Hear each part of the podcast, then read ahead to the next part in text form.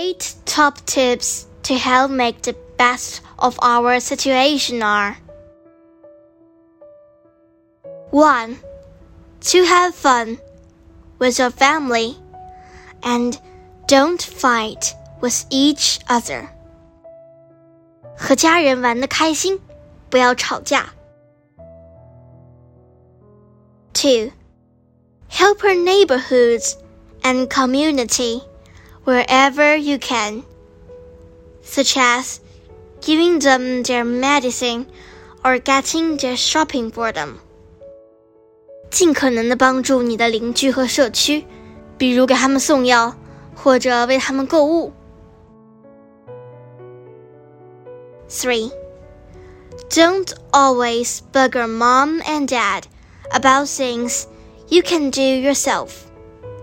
Give them time to work or to have some peace and quiet for a change. 自己的事情自己做，不要打扰你的爸爸妈妈，给他们时间工作，或者给他们一些平静。Four. Get creative. Let your imagination run wild and get out all those games, art kits, and puzzles in the cupboard.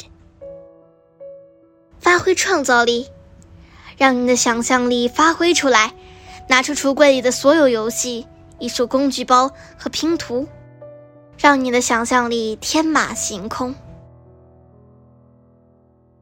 Five. Help your parents out by cleaning your room without being asked. 自觉的打扫房间，帮助你的父母。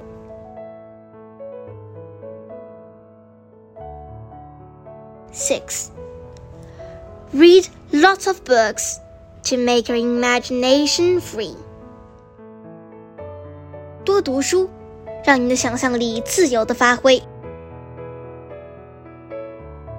7. Look after your pets and feed them well. 好好的照顾你的宠物。8.